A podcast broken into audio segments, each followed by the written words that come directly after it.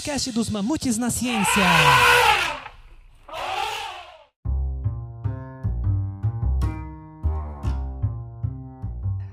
Salve, salve, mamutada! Aqui é a Gabi. E como vocês sabem, janeiro é o mês da visibilidade trans. E para falar um pouco sobre a causa trans e os famigerados estudos trans, trouxemos Silvana de Souza Nascimento. Ele tem graduação, mestrado e doutorado em Ciências Sociais pela USP, com foco em Antropologia Social. Atualmente, é docente no Departamento de Antropologia na USP e coordenadora do programa interdisciplinar de pós-graduação em Humanidades, Direitos e Outras Legitimidades da USP, que faz parte do núcleo Diversitas. Também coordena o grupo de pesquisa COXIS, Estudos Interdisciplinares do Corpo e do Território. Olá, Silvana! Oi, Gabi, tudo bom? Prazer estar aqui com vocês, mamutada. Tudo ótimo. Então vamos começar, porque a pauta assim tem poucas perguntas, mas eu já sei que você gosta de falar bastante. E eu também. Vamos começar bem pelo começo, porque Silvana, você é a primeira pessoa de humanas que o MamuCast recebe. E temos muitas, muitas dúvidas e curiosidades. Para começar, o que são ciências sociais e mais especificamente, antropologia social. Quais são as perguntas que a área se propõe a responder? Bom, Gabi, a gente poderia ficar aqui, passar a manhã toda respondendo essa pergunta do que é ciências sociais. E realmente é uma pergunta que a gente não sabe responder. Na verdade, as ciências sociais é uma área muito ampla né, das humanidades, né, que no Brasil, na verdade, se divide em três áreas, que é a antropologia, a sociologia e a ciência política. Né? Então, na USP, a gente tem esse curso que, que oferece essas três formações na graduação e apenas na pós-graduação que, o, que a pessoa vai decidir se ela vai para antropologia, para ciência política ou para sociologia.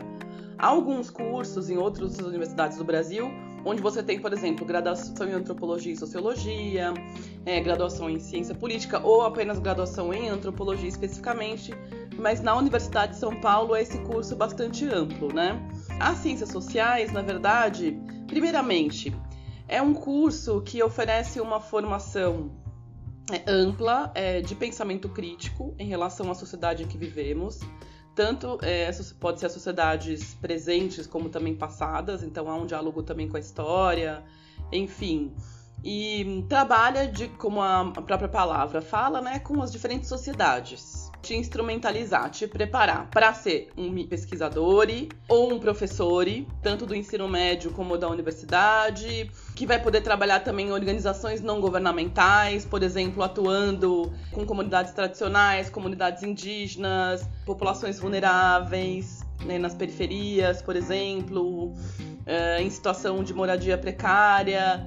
Então é um curso, na verdade, que no início a gente fica um pouco perdido porque oferece muita, é, é muita matéria. Então, desde lá da, do século XVIII, XIX, com os primeiros pensadores que trabalharam, que eram homens brancos, cisgênero, né? É, tipo, 90% desses pensadores eram europeus, homens cisgêneros brancos. Enfim, então a gente trabalha com essa formação histórica, né, no primeiro momento, essa formação mesmo dessa primeira etapa né, de pensamento crítico em relação às sociedades.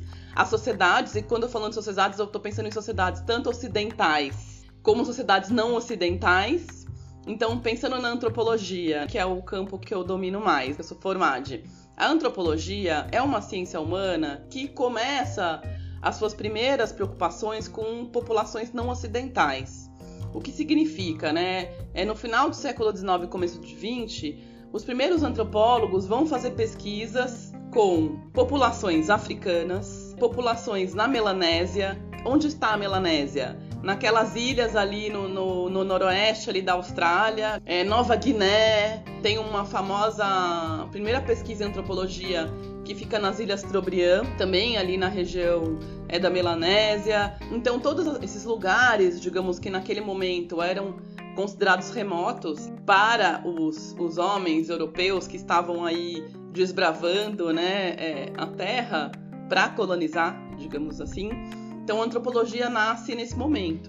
Então aí depois, só nos anos 40 e 50 do século 20, que a antropologia começa então a se preocupar com as sociedades onde os antropólogos estavam vivendo.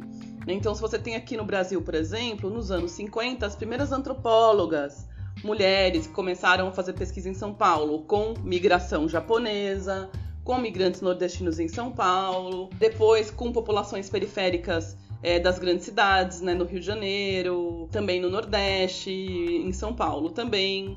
Então a antropologia, ela é, é, digamos, ela nasce com o objetivo de compreender sociedades diferentes do mundo ocidental. Então a palavra diferença é muito importante para a gente e a alteridade também. O que, que é a alteridade? A alteridade é a compreensão do outro, o outro que é diferente de nós. Então a gente começa as principais pesquisas fazendo, digamos, é, excursões, expedições nesses lugares remotos do planeta no final do século XIX e aos poucos, então, os antropólogos vão começando a se aproximar dessas cidades em que vivem. Para ser um antropólogo, uma antropóloga, antropólogo, primeira coisa, tem que gostar de ler pra caramba, significa que você vai ler muito a sua vida inteira, vai estudar a sua vida inteira, que goste de fazer pesquisa, né? Então tem que ter aquele pensamento crítico de produzir problemas. O que a antropologia faz? A antropologia constrói problemas, constrói questões. Às vezes a gente responde as perguntas com outras perguntas. Então não é como eu sou totalmente ignorante nas ciências exatas, estou aprendendo com a Gabi agora, com o Mamutes, alguma coisa, mas na verdade as nossas respostas são sempre, digamos, outras perguntas, a partir daquelas experiências que a gente está vivendo. Uma coisa importante na antropologia também. Qual que é a matéria-prima, digamos, né, de pesquisa em antropologia? São as pessoas. Então tem que gostar de gente. E como é que a gente faz para fazer pesquisa com gente? A gente faz pesquisa de campo. Mas assim, eu queria fazer alguns contrapontos. Então, no curso de Ciências Sociais na USP, ele é bem um contraponto do curso que eu fiz, que é o curso de Ciências Moleculares. Tem uma formação muito parecida no sentido de ser interdisciplinar, só que misturando exatas com biológicas enquanto que Ciências Sociais está focado nas humanidades. Seria muito legal ter um curso que juntasse tudo, porque aí a gente ia poder conversar um pouco mais fácil e, assim, essa troca seria muito mais trivial, né? Porque não só eu tenho que ensinar a minha linguagem, você tem que me ensinar a sua linguagem para a gente poder conversar. E isso eu acho muito interessante, porque você comentou, né, que você não sabe como é que é feita a pesquisa em exatas. Essa é a nossa próxima pergunta, e você falou, né, que muitas vezes no, nosso resultado é uma pergunta. Mas, de uma certa maneira, a ciência funciona assim, né? A, a ciência é sobre perguntas. A gente nunca vai chegar numa resposta. Ainda bem, né? Porque senão a gente ia ficar desempregado. Bom que você que tá falando isso, porque eu acho que é, às vezes os alunos né, chegam muito novinhos aí nos primeiros anos com esse desejo de, de querer ter uma única resposta e uma única verdade, né, sobre as coisas. Não, então é assim, né?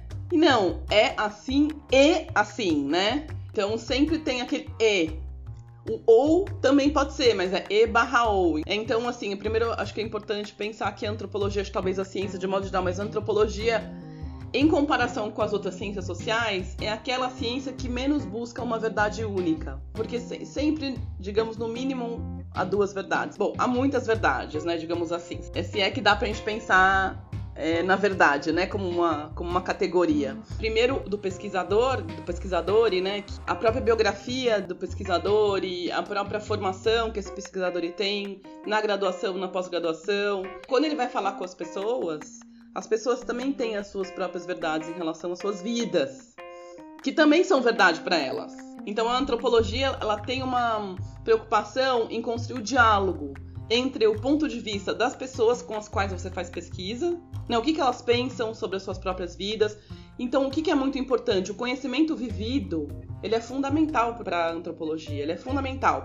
Aquele conhecimento das pessoas no dia a dia, que mesmo que não tem escolaridade, que falam, digamos, uma outra língua, que tem uma outra cosmologia, uma outra religiosidade, esse ponto de vista das outras pessoas com as quais a gente faz pesquisa, que são nossas interlocutoras é, da pesquisa, né? não são nosso objeto de pesquisa, são nossas interlocutoras de pesquisa, ela é fundamental. Esse conhecimento vivido que a gente aprende fazendo pesquisa de campo, ele muitas vezes contesta as nossas perguntas, porque às vezes a gente vai com perguntas para pesquisa, né? Então, qual que é o laboratório, entre aspas, do antropólogo? É a vida como ela é, no cotidiano, das pessoas. Isso é importante, essa coisa da pesquisa de campo. O que é fazer pesquisa de campo em antropologia? Acho isso muito importante. A pesquisa de campo em antropologia é uma pesquisa densa, qualitativa, em profundidade, ela é artesanal e ela é detalhista, no sentido de que a gente vai buscar descrever essas experiências de vida das pessoas com muitos detalhes. O que significa isso? Você vai ter que conviver com as pessoas. Então não, você não pode ficar, por exemplo, e só tomar um café e depois ir embora. Não, você vai ter que tentar conviver com aquelas pessoas. Antigamente, e claro que tem muitos antropólogos que ainda fazem isso, especialmente os etnólogos, que são os antropólogos que estudam etnias diferentes, como os povos indígenas, por exemplo, povos ameríndios, eles ficam lá, morando lá, com os povos ameríndios, ficam lá morando com os indígenas para tentar entender minimamente como aquelas pessoas vivem e o que, que é importante para aquelas pessoas que estão lá. É muito sensível a pesquisa, você tem que entender como é que as pessoas vivem, o que, que elas estão sentindo, e para isso você tem que ficar convivendo com elas. Não adianta só fazer entrevista. Você tem que fazer parte de uma certa forma. É, você tem que tentar fazer parte. Claro que uma pessoa que é uma pessoa branca, que vai, por exemplo, fazer uma pesquisa com povos ameríndios é, na floresta amazônica, ela, para fazer parte, digamos que ela teria que ser uma pessoa indígena, certo? Uhum. A gente já tem hoje antropólogos indígenas que fazem pesquisa nas suas próprias aldeias, que é maravilhoso. Então, esse tentar fazer parte é sempre com muito respeito pelos outros, muito respeito, muito diálogo, muito escuta. O antropólogo tem que saber escutar muito bem. Antes de perguntar, ele tem que escutar. É, não. Então, de uma certa forma, você já respondeu mais ou menos a minha grande pergunta, né? Porque como você está estudando sociedades e você tem que se inserir numa sociedade para estudar, como é que você monta um experimento nessa área e como que você entra e depois sai, né? Parte da ciência é você tirar um pouco dessa sua visão pessoal, mas pelo que eu tô vendo, na antropologia é fundamental essa visão pessoal.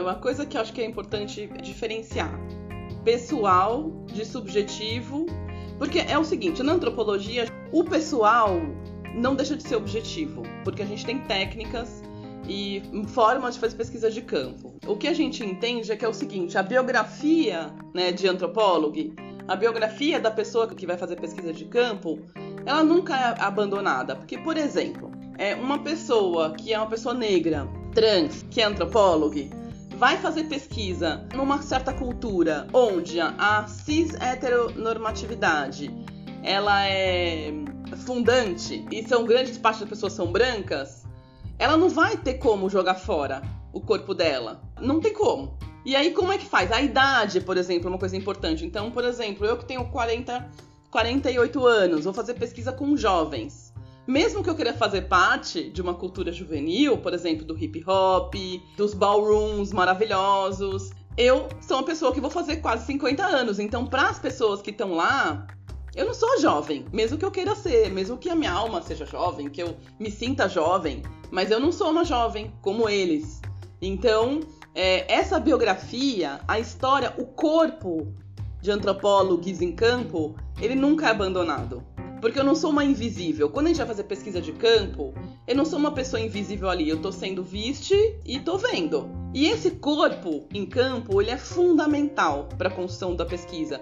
Porque a maneira pela qual as pessoas vão me ver vai influenciar. Então, se eu vou perguntar para elas alguma coisa, elas vão me responder a partir do que eu sou também. Do meu sotaque, por exemplo. Se eu sou de São Paulo se eu sou de Recife. Se eu sou uma gringue ou se eu sou um brasileiro enfim, se eu sou de esquerda ou sou direita. Então, toda essa biografia, digamos que não é o pessoal, né? Essa biografia da pessoa antropóloga, ela nunca é abandonada. E quando você vai escrever sobre a sua experiência em campo, essa sua biografia ela é fundamental, você tem que ter consciência dela. Se a pessoa é cis ou trans, se a pessoa de uma certa orientação sexual, de um certo corpo, se ela é baixinha ou, ou alta, se ela é rica, de que classe social ela é, de que cor da pele ela tem, tudo isso influencia na pesquisa. E, e, aí, mas isso não significa que você vai abandonar essa objetividade na hora da descrição, da, da escrita, na hora da sua reflexão, né, na hora de produzir o seu relatório, o seu artigo para um periódico. E aí, como entrar e sair? Entrar é difícil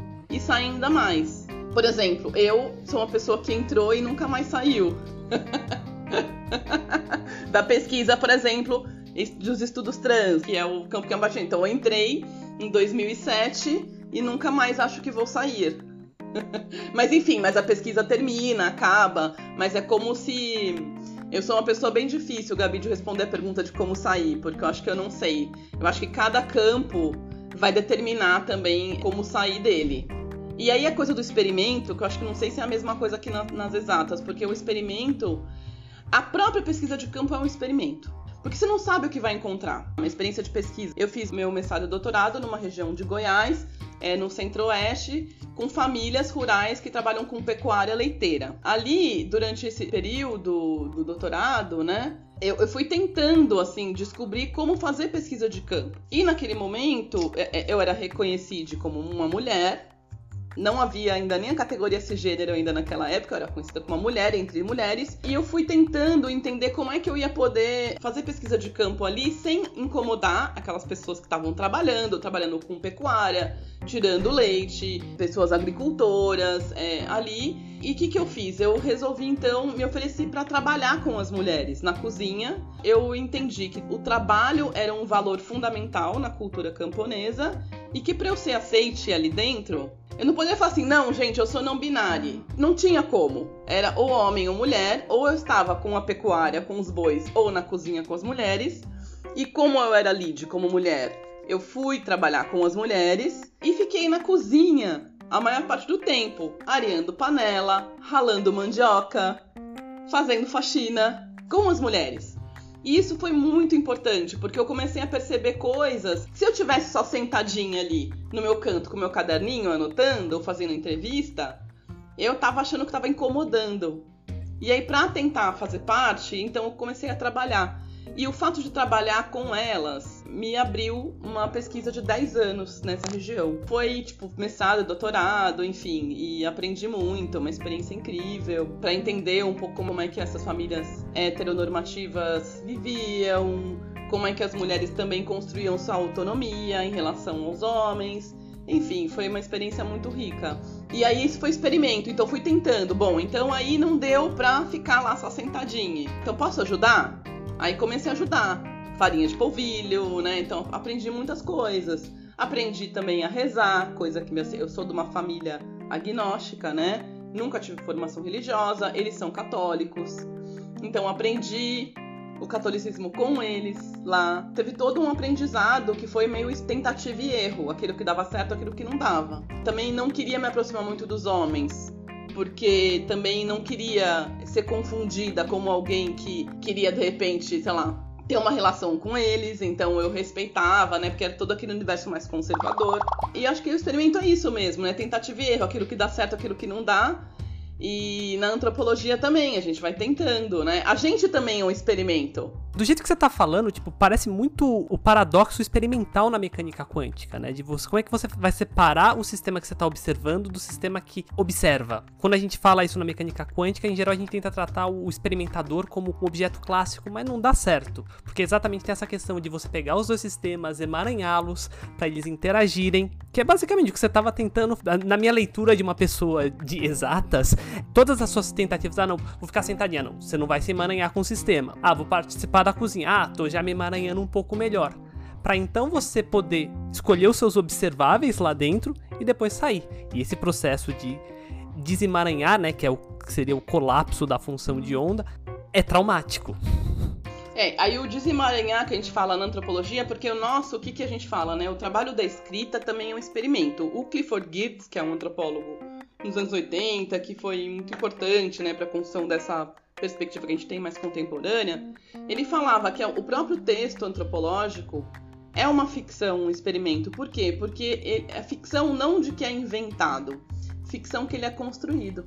O desemaranhar na antropologia, ele é feito na escrita. Porque o que, que a gente faz, né? Geralmente, assim, pensando uma pesquisa mais clássica, que eu gosto muito, digamos que é uma técnica que funciona, né? Então você vai para campo, você vai lá pesquisa de campo, em qualquer área.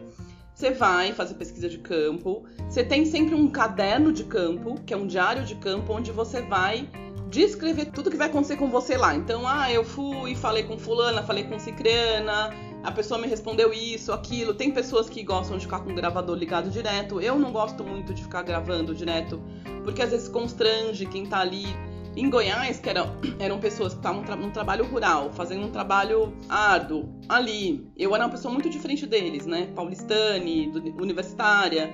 Enfim, eu preferia ficar ouvindo tudo que eles me diziam e no final do dia eu anotava num caderno tudo aquilo que tinha acontecido. Então, uma memória boa, assim, né? Hoje já tem celular, por exemplo, tem gente que faz áudio pra não esquecer. Hoje é mais fácil, na minha época não tinha celular, que era melhor, você não se dispersava também. E aí depois, quando você volta, né, para sua casa, então você foi para campo, voltou para casa. No retorno para casa, você vai então reler esse caderno de campo e vai desemaranhando é, num processo da escrita, quando você vai passar o limpo, o caderno de campo, quando você vai escrever, fazer um relatório depois da pesquisa. O trabalho da escrita, ele é fundamental. Escrever é o desemaranhar. Ali na escrita, quando você está sozinho, no, na sua mesa, na sua casa, com seus livros, pensando naquela sua pesquisa. Você vai escrever e vai pensar sobre aquilo e vai desemaranhar aquilo que, que foi fundido, né? No primeiro momento, que a gente chama na antropologia de fusão de horizontes, que é o horizonte do antropólogo e o horizonte das pessoas que, com as quais você está fazendo pesquisa. Quando você vai para campo, esse horizonte é fundido um no outro. Depois você vai desemaranhar no processo da escrita e da reflexão que vem posterior. Como é que você se interessou por essa área? Teve alguma pergunta fundamental que te levou para esse caminho? Eu, na verdade, queria ser jornalista. Quando eu fiz graduação, fiz graduação em jornalismo. Então, eu sempre tive esse desejo de reportagem, de investigação, de saber como que estava acontecendo. Só que eu vi aqui no jornalismo, é, quando eu fui, fiz graduação em jornalismo também, que você não podia parar muito para pensar, né? Porque você tinha que fazer a matéria, era muito rápido, né? Não é como uma pesquisa é acadêmica, que você tem lá um tempo. Então eu sentia, me dava uma, muita angústia da velocidade do jornalismo, que é fundamental, né? A mídia é fundamental, digamos assim, tem um papel importantíssimo, né? Mas eu era, digamos, precisava desse momento de decantação. E aí tinha um professor, que é o José de Souza Martins, que é sociólogo, que foi um, uma pessoa muito importante, especialmente nessa área de estudos rurais, né, nos anos 90, que escreveu muitos livros, era nosso professor na época. E assim, ele era da sociologia e a gente tinha um grupo de amigos, né, todos que estavam querendo fazer pesquisa tal, e ele mandou todo mundo para antropologia, falou: "Vai para antropologia que é mais legal". Por quê? Porque lá na antropologia tinha um incentivo a fazer pesquisa de campo naquela época, nos anos 90, mais do que nas outras áreas. O que, que me encantou pela antropologia? Justamente fazer pesquisa com gente. Claro que os números podem ser importantes, pesquisa quantitativa é importante, a entrevista também é importante, mas você conviver com as pessoas, escutar o que elas têm para te dizer, é para mim é uma não tem preço, assim. Foi realmente, assim, no incentivo de um professor que me encaminhou lá para Goiás. Também tive muitos felizes encontros nessa primeira ida a campo, que eu fui fazer uma experiência de pesquisa de campo numas férias para ver se eu queria mesmo fazer ou não, meio que experimentar fazer pesquisa de campo. Fui sozinha, me joguei lá em Moçâmedes, que é o município rural onde eles moram. E me apaixonei, me encantei. Falei, é isso que eu quero fazer. Eu quero fazer pesquisa de campo, quero ficar aqui com as pessoas quero escrever sobre isso. Umas pessoas mesmo da pesquisa que estavam lá comigo em Goiás, a Sônia, a Sandra, o seu Tota, a Dona Ivone, que me encantaram e eu me encantei com aquela vida que era tão diferente da minha, né? Então era, eu era muito pastel. Eu nunca tinha visto uma vaca. Você sabe aquela coisa? Tipo galinha, mundo rural, sabe? Eu não tinha nenhuma noção do que, que era aquilo, né? E o quanto era potente para pensar antropologicamente e as relações que essas mulheres têm entre elas. Então eu tinha aquela visão bem assim estereotipada de que eram mulheres sujeitadas, elas são muito autônomas, muito independentes, enfim, e estão aí fazendo muitas coisas importantes. As mulheres foram para o ensino superior, algumas hoje são diretoras de escolas, são professoras universitárias, são muito guerreiras, então acho que com elas que eu me tornei feminista e depois a questão trans vem depois, né, na Paraíba. Mas acho que foi, foram elas, foram as pessoas que me encantaram que jornada bonita. E a gente vai realmente dar continuidade a ela, porque a próxima pergunta é exatamente sobre o seu período lá na Universidade Federal da Paraíba, no período de 2007 a 2013, onde, pelo que eu fiquei sabendo, você estudou a dinâmica urbana e rural do litoral norte da Paraíba sob o ponto de vista da sexualidade e identidades de gênero. Você pode contar um pouco sobre esse trabalho, seus aprendizados e, principalmente, os desdobramentos? É o seguinte, aí eu fiquei como professora na Federal da Paraíba, no campus Litoral Norte, né, que fica na região metropolitana de João Pessoa, 50 quilômetros da capital. É, essa região é uma região, uma das regiões mais vulneráveis em termos econômicos sociais. E nessa região, que é na cidade de Mamanguape, Rio Tinto, né, onde tem um campus, né, da UFPB lá, onde eu fui trabalhar como professor de antropologia, a cidade é entrecortada pela BR-101, que é aquela rodovia que atravessa o Brasil inteiro, né, que vai margeando a costa. E na BR, sempre que eu ia dar aula, tinham meninas travestis na beira da rodovia fazendo pesquisa. O discurso que colegas universitários tinham em relação a essas meninas e sempre quando a gente chegava, né, na, pra entrar lá na, na cidade, né, pra trabalhar, vai, não, porque essa cidade é muito degradada, é muito feia, tem prostituição, tem travesti, não sei o que. Então o discurso todo dessa decadência, digamos, dessa área, né, que era uma área periférica, incluía as travestis. Eu falei, então, se eles estão pensando isso, é com elas que eu quero falar. E aí, então, a gente começou um projeto pequeno com duas alunas é, de graduação em antropologia, porque lá é um curso de graduação em antropologia. Um projeto que depois foi financiado pelo CNPq, para entender então como é que se dava essa relação entre sexualidade e cidade em cidades de, de pequeno e médio porte, porque não são cidades grandes, né? São cidades médias e pequenas, mas que vivem é, de uma dinâmica urbana metropolitana, porque como é uma BR, circula muita gente. Então, uma região que circula gente do Brasil inteiro, caminhoneiros, é, e aí e elas estão lá, né? Elas estão nessa, nessas áreas. E aí a gente começou então a pesquisa com essas travestis, primeiro entendendo essa dinâmica urbana em cidades menores. E aí começou, começou minha relação de amor com as travestis mesmo, porque não posso dizer de outra maneira.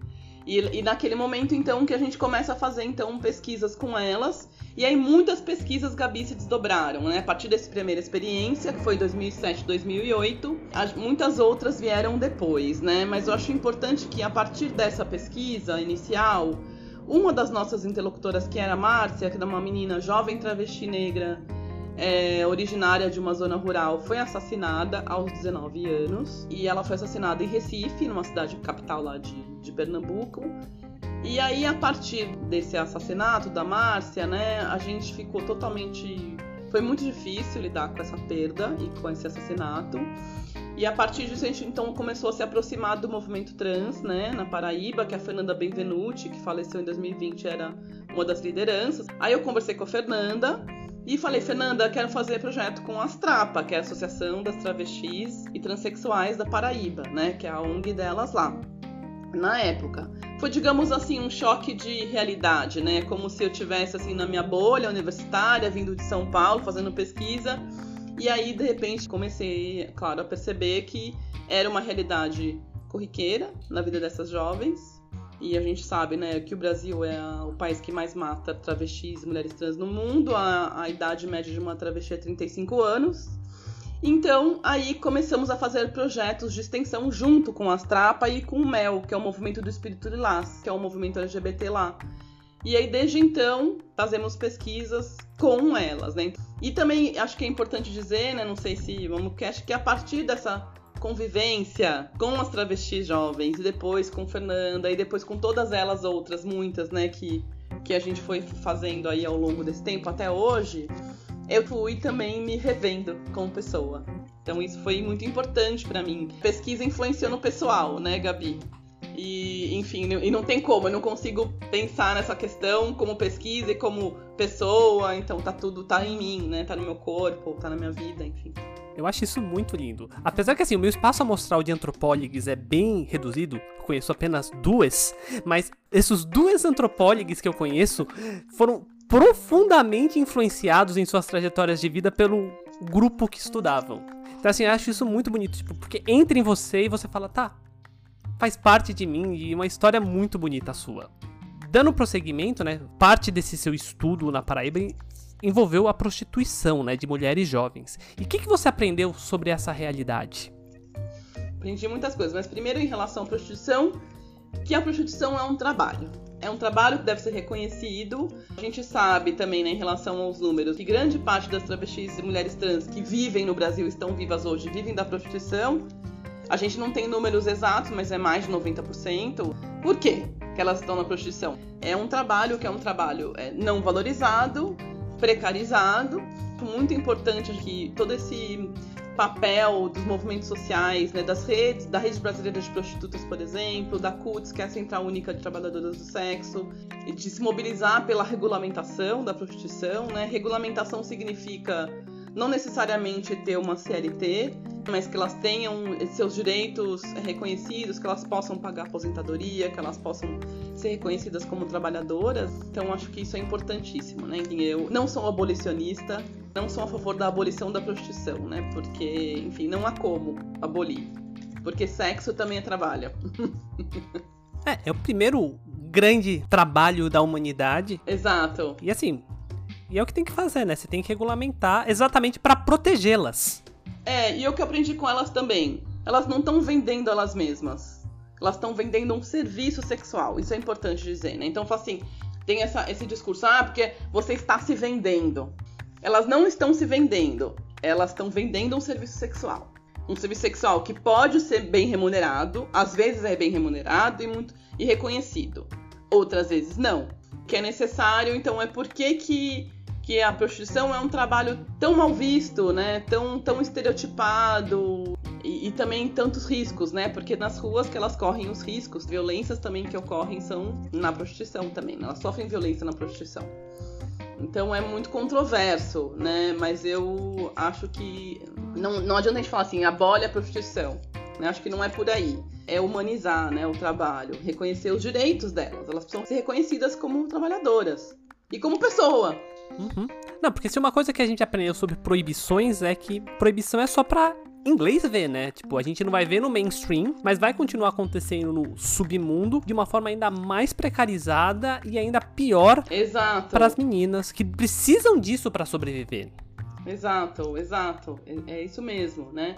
Importante, assim, em relação à prostituição, a prostituição cis. Tem a prostituição masculina, cisgênera, de meninos, a prostituição trans e a prostituição cis. No caso, é muito diferente. No caso da prostituição trans, é interessante que muitas delas, na verdade, a prostituição não necessariamente é um fim, mas é um meio para conseguir renda. Um meio para obter renda para conseguir é, transformação corporal, para sobreviver, enfim, para os hormônios. É um meio, digamos assim, mais rápido de obter renda do que, por exemplo, trabalhar como diarista. É, e também tem outra coisa. Hoje em dia ainda, quem vai contratar uma travesti para fazer serviços domésticos na sua casa? Tem toda essa segregação transgênera ainda. É um estigma e o que é muito cruel, quem são os clientes das travestis? São homens cisgênero que se dizem heterossexuais. Essa é a identidade de gênero que eles têm. Talvez alguns tenham diaristas em casa, certo? Uhum. E eles desejam as travestis, mas também não podem assumir que desejam as travestis. Então acho que isso é muito triste, o quanto a cisnormatividade é transversal a todos os corpos. Porque esses homens, por que, que eles não podem manifestar desejo por pessoas trans e ser feliz? Sim. Por que, que tem que ser escondido? No sigilo. No sigilo. E também, assim, a gente vê que há uma é uma relação muito forte entre desejo e repulsa. Aquele mesmo cliente que pagou o programa mata a travesti. Por que, que ele mata a travesti? Porque ele está matando o próprio desejo dele. É, é, é muito represado. Então essa cisnormatividade ela represa desejos. E o desejo, a gente sabe que o desejo ele não é fixo, o desejo é um fluxo. E não tem como fixar. É impossível. Isso que é maravilhoso, né? Ainda bem. não só como fixar, como reprimir, né? Porque em algum momento o desejo transborda. E aí, quando a gente fala exatamente dessa situação, que calha de ser a nossa próxima pergunta. Então, tipo, hoje o papo tá fluindo muito bem. Que é exatamente essa questão, né? Do contraponto entre a violência que as mulheres trans e travestis sofrem no Brasil, em contraponto a toda a questão da prostituição e do consumo da pornografia trans. Como é que a gente entende essa dualidade? Que eu tava pensando esses dias escrevendo um texto justamente nisso, nessa hipocrisia dessa transfobia brasileira, né? Eu tava pensando, a Lélia Gonzalez, vou fazer aqui da aulinha. A Lélia Gonzalez, né, fala de um racismo brasileira, né, que é um racismo neurótico, que é um racismo que ao mesmo tempo repudia, mata pessoas negras, mas em algumas situações exalta, por exemplo, a figura da mulata. Mulata, digamos, termo bem pejorativo. A mulher negra que vai, que, que é sambista, que mostra o corpo. É só pensar na Globeleza, né? Na Globeleza, que é a, a cartão postal, né, do Brasil, para turista gringo ver e querer. Mas aí, o que acontece? Essa mulher, ela é exaltada em um dia no carnaval, Lélia Gonzalez fala isso, ela é exaltada, linda, maravilhosa, lá na Globeleza. No outro dia, quem que ela é? Ela é uma mulher negra com trabalho precarizado, que vai ser totalmente invisível, que não vai ser reconhecida.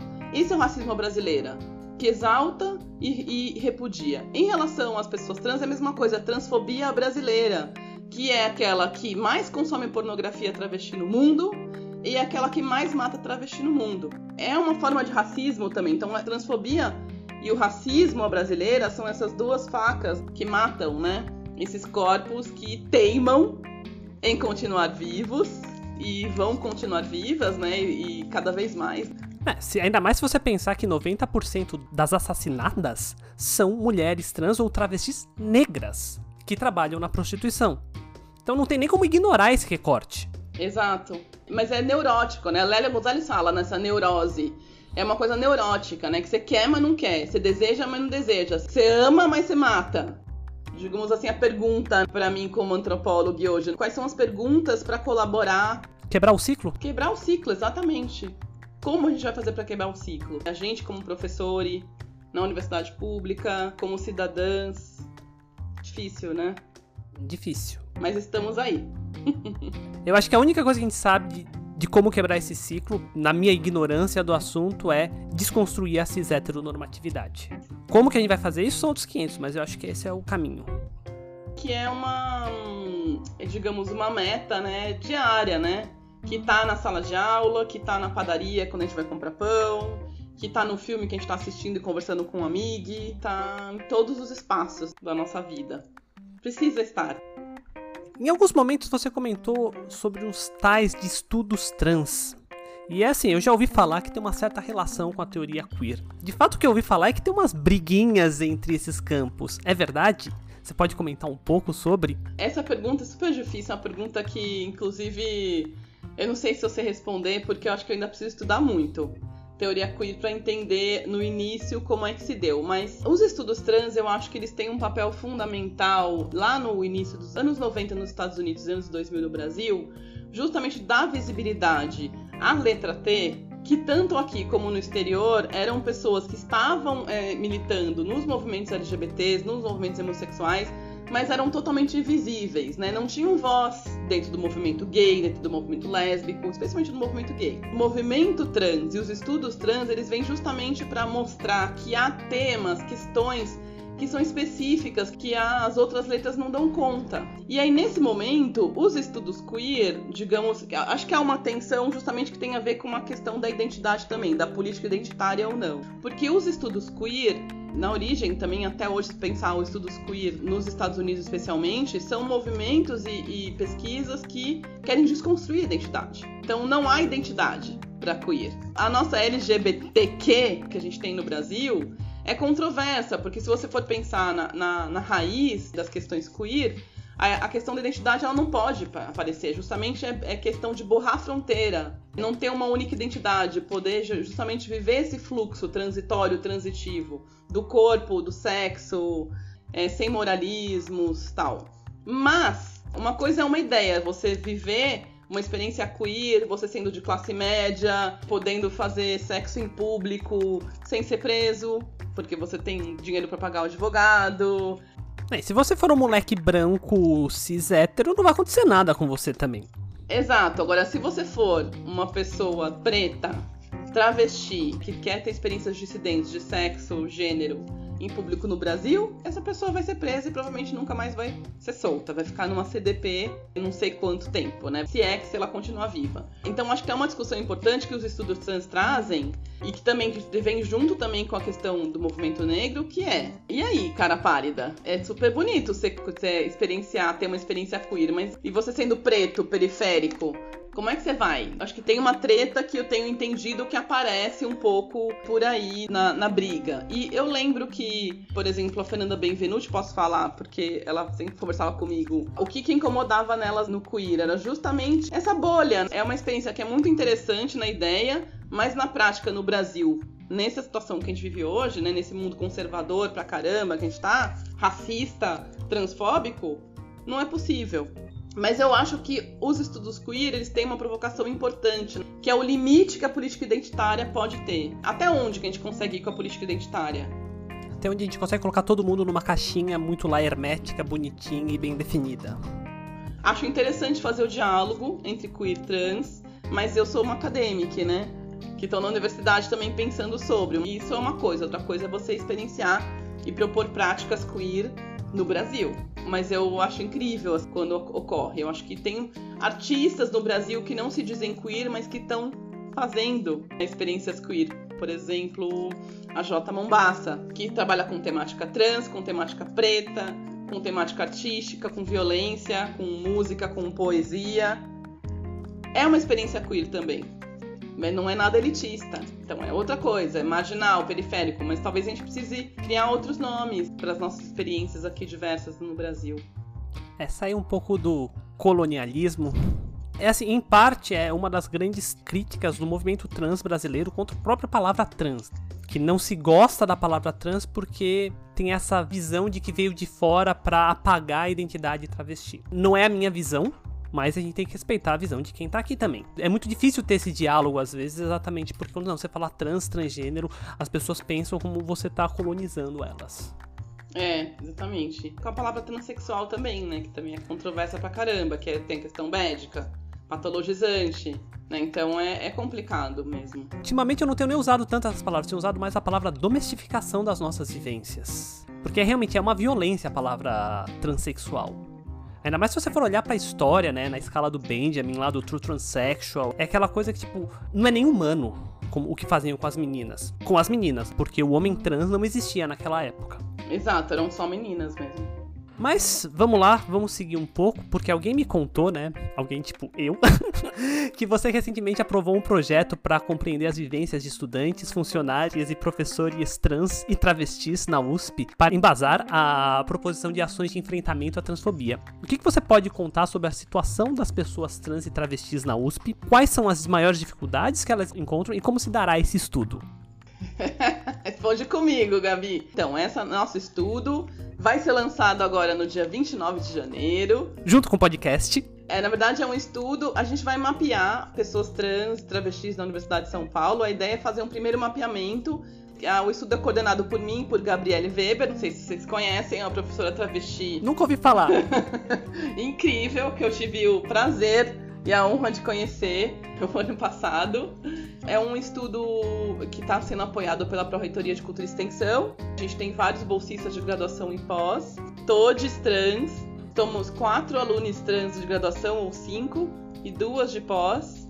E a ideia, no primeiro momento, a gente vai né, lançar agora uma pesquisa quantitativa, né, um formulário que todas as pessoas que quiserem professores, servidores e discentes vão responder. E depois, a partir desse mapeamento inicial, desse questionário quantitativo que Gabriele Weber está coordenando, que a gente vai lançar agora, a gente depois vai fazer entrevistas em profundidade com algumas pessoas que queiram participar da pesquisa para a gente um pouco entender como é que se dão essas vivências é, trans na USP. A gente sabe, bom, um, né, um primeiro dado importante: a Universidade de São Paulo é a única universidade pública é, no estado de São Paulo que não tem portaria, nenhuma regulamentação em torno de nome social. E uma das poucas no Brasil que não tem, né? Pelo que a gente viu. E uma das poucas no Brasil que não tem nenhuma portaria, nenhuma regulamentação para nome social. O primeiro problema que as pessoas enfrentam em relação ao nome social e ao uso do pronome correto e múltiplas formas de transfobia na sala de aula, nos banheiros, nos espaços de convivência.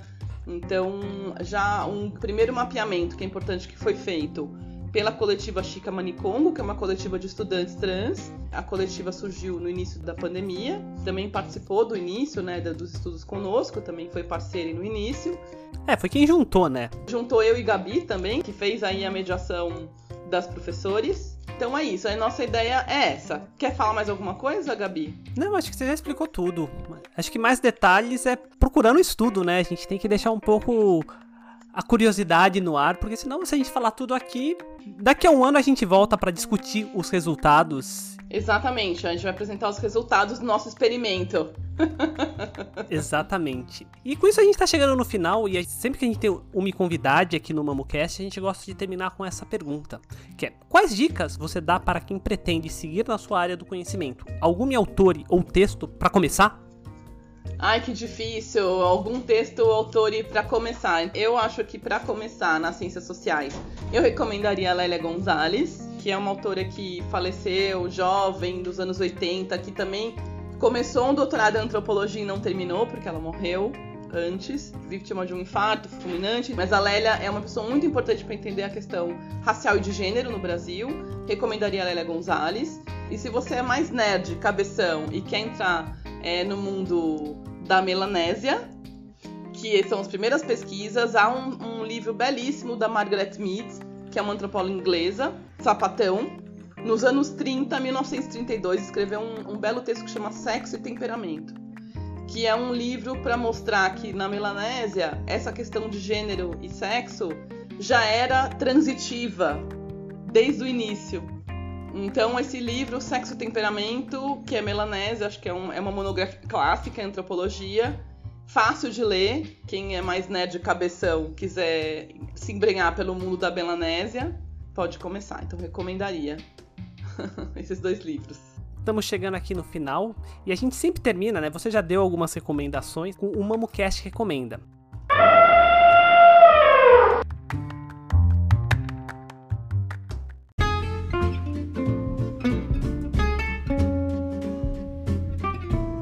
A gente se separa em duas partes, né? Para aprender, que você já acabou respondendo aqui pra gente, e uma para se descontrair, algum autor e algum, algum documentário ou alguma qualquer coisa cultural que tenha a ver com o tema, mas que seja mais voltado para diversão.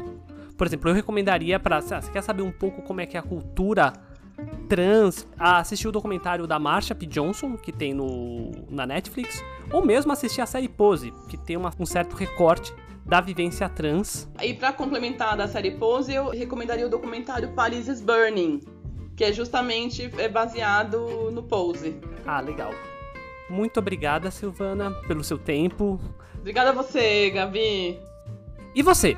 O que você achou disso? Dê estrelinhas no Apple Podcasts. Siga e avalie a gente no Spotify, siga no Google Podcasts, escreva para a gente nas nossas redes. E-mail mamutesnaciência@gmail.com. Instagram Mamutes na Ciência. Twitter Mamute Ciência. Site na descrição do episódio. Música Gabi. Arte e edição, produção, pauta, Gabi e Silvana. Então é isso, pessoal. Até o nosso próximo episódio. Tchau, tchau!